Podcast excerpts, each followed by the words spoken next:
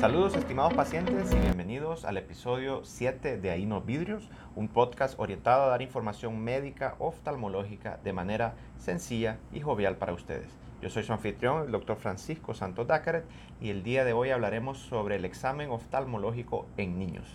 Si se han perdido los episodios anteriores, hemos venido hablando sobre lo que son las ametropías o lo que comúnmente le llamamos errores de refracción, como la miopía, hipermetropía, astigmatismo e incluso del ojo perezoso.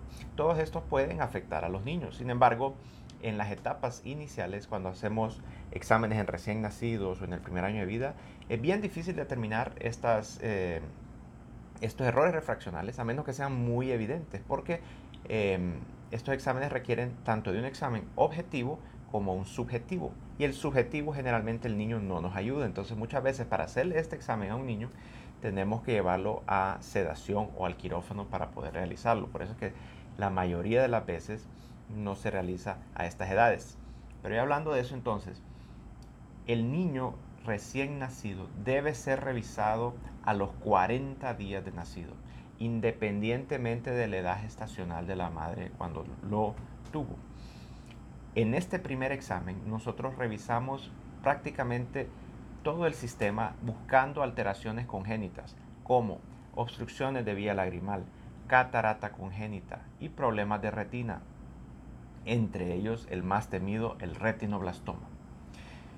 Eh, el retinoblastoma es un cáncer prácticamente de un tejido nervioso, una extensión de nuestro cerebro.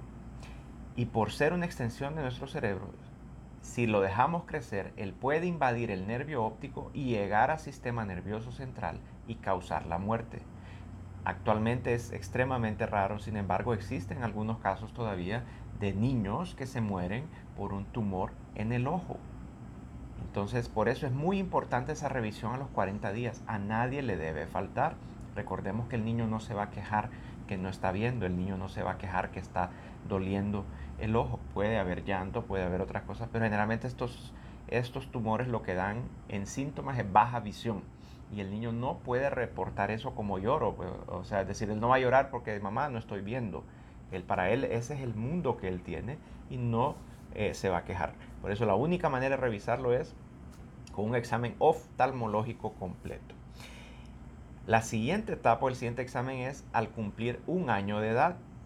En este examen nosotros revisamos otro tipo de cosas como un posible error de refracción, pero también vemos eh, los reflejos pupilares, vemos cómo están eh, los movimientos oculares, si no hay desvíos oculares o estrabismos, y si hay algún otro problema de qué preocuparnos.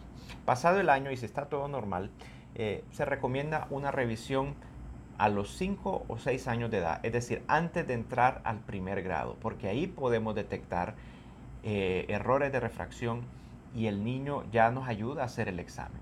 Entonces podemos evitar la ambliopía, porque pasados los 6 años, si bien existen algunos estudios de neuroplasticidad que algunos pacientes pueden superar la ambliopía en cierto grado, la mayoría de los casos no lo realiza. Entonces, antes de los 6 años, eh, si el niño necesita anteojos, este es el momento para hacerlo. Una vez que se determina que necesita graduación o no, los exámenes deben ser una vez al año, eh, hasta cumplir los 18 años. Y ahí nosotros vamos viendo cómo va evolucionando la graduación. Algunos aumentan, algunos se estabilizan, algunos disminuyen en el caso de las hipermetropías fisiológicas. Eh, y eso es lo que tenemos que ir viendo una vez al año. Pasado eso, pues ya es un examen del adulto, que es el siguiente video que vamos a hablar.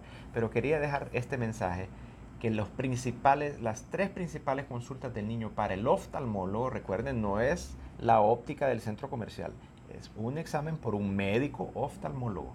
Debe realizarse a los 40 días de nacido, al año de edad y antes de entrar a primer grado, es decir, a los 5 o 6 años.